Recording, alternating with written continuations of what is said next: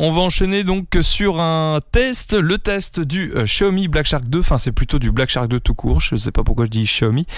Euh, donc qui est un téléphone qui a été surtout réalisé pour jouer avec et qui est proposé à 549 euros sur le site officiel de Black Shark.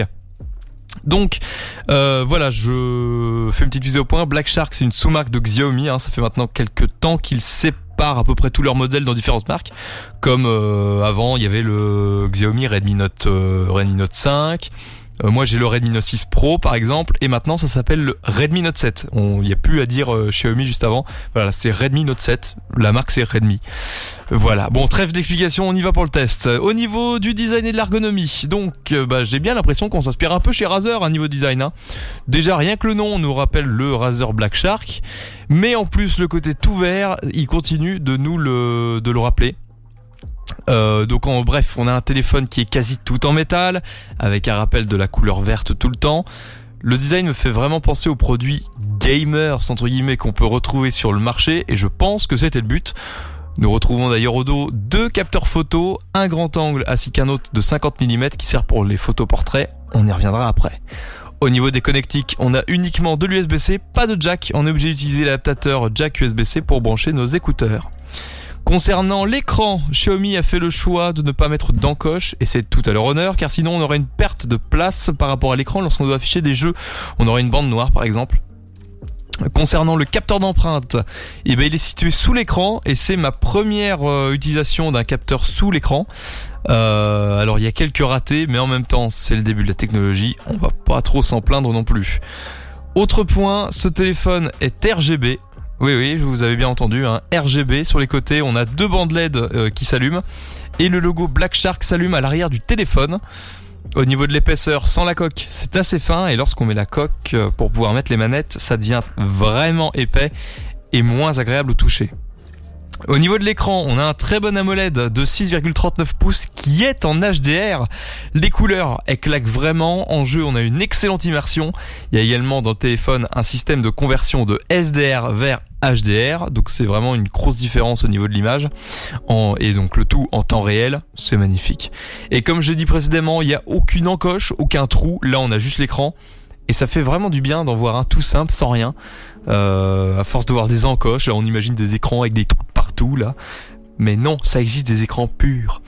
L'écran tactile est lui aussi excellent. Il y a quasiment aucun temps de réponse et il est très agréable à utiliser, surtout pour le jeu.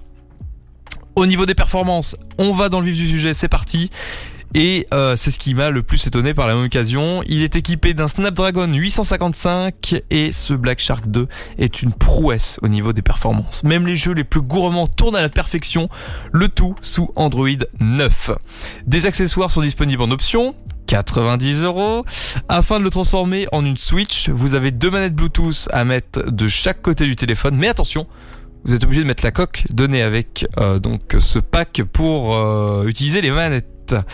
Vous avez donc euh, une manette qui est équipée d'un joystick et de flèches directionnelles, ainsi qu'une autre manette avec un pad où on peut contrôler le curseur d'Android avec, et on a également des touches A, B, X, Y, comme sur une manette de Xbox. Toujours pour le jeu vidéo, un mode spécial a été créé pour améliorer les performances ainsi que l'expérience utilisateur, le mode Shark Space. Il vous permet, lorsque vous le lancez, en coulissant un bouton sur le côté du téléphone, de nettoyer le cache, de vider la RAM et ensuite de lancer votre jeu. Donc lorsque vous serez justement en jeu, vous pourrez demander à Sharkspace de changer les performances, de consommer moins sur le CPU ou le GPU, de changer le mode de l'écran, de changer les paramètres audio, etc. Si vous voulez aller plus loin, vous pouvez également acheter un câble USB-C vers HDMI ainsi qu'un dock pour mettre les deux manettes côte à côte. Vous pourrez ainsi jouer sur votre téléviseur. Tout a été pensé comme une Nintendo Switch finalement. Au niveau de l'audio, le son de ce téléphone est excellent. Hein. il est équipé de deux haut-parleurs en stéréo, ce qui vous immerge dans le jeu.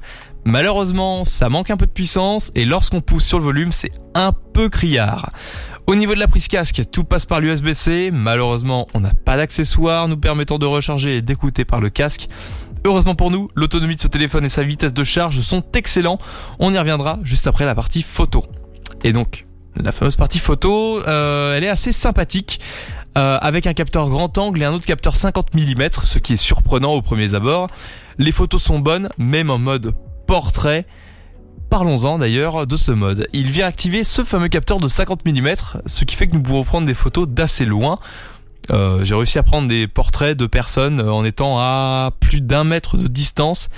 Tout ça pour une photo où finalement ça fait assez proche hein, niveau, euh, niveau photo. On est sur un capteur 50 mm.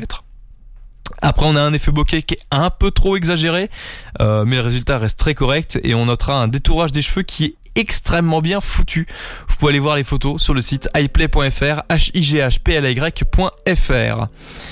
Ensuite, au niveau de l'autonomie, euh, eh ben, ça fait partie des points excellents de ce smartphone. Il est équipé d'une batterie de 4000 mAh. Ce téléphone saura tenir la journée sans difficulté, mais il ne tiendra pas deux journées consécutives. Au niveau de la charge, c'est ultra rapide. La durée de recharge annoncée, c'est 30 minutes, 60% de batterie. Je vous le confirme. Voilà, je vous confirme ces chiffres.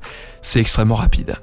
Si vous jouez énormément, donc, euh, pardon, je n'ai pas dit la note, 9 sur 10 avec en design ergonomie 9, en écran 10, en performance, mon petit chouchou 10, en audio 8, en photo 8 et en autonomie 9. Donc si vous jouez énormément sur téléphone, ce Black Shark 2 est fait pour vous. Si vous voulez également prendre des photos avec, il être fait pour vous. Après, bon, il y a quelques petits détails qui font que ça le fait plus ou moins.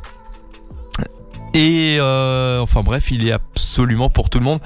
Sauf si vous aimez pas le vert et euh, les LED en RGB. Voilà pour le test du Black Shark 2. On va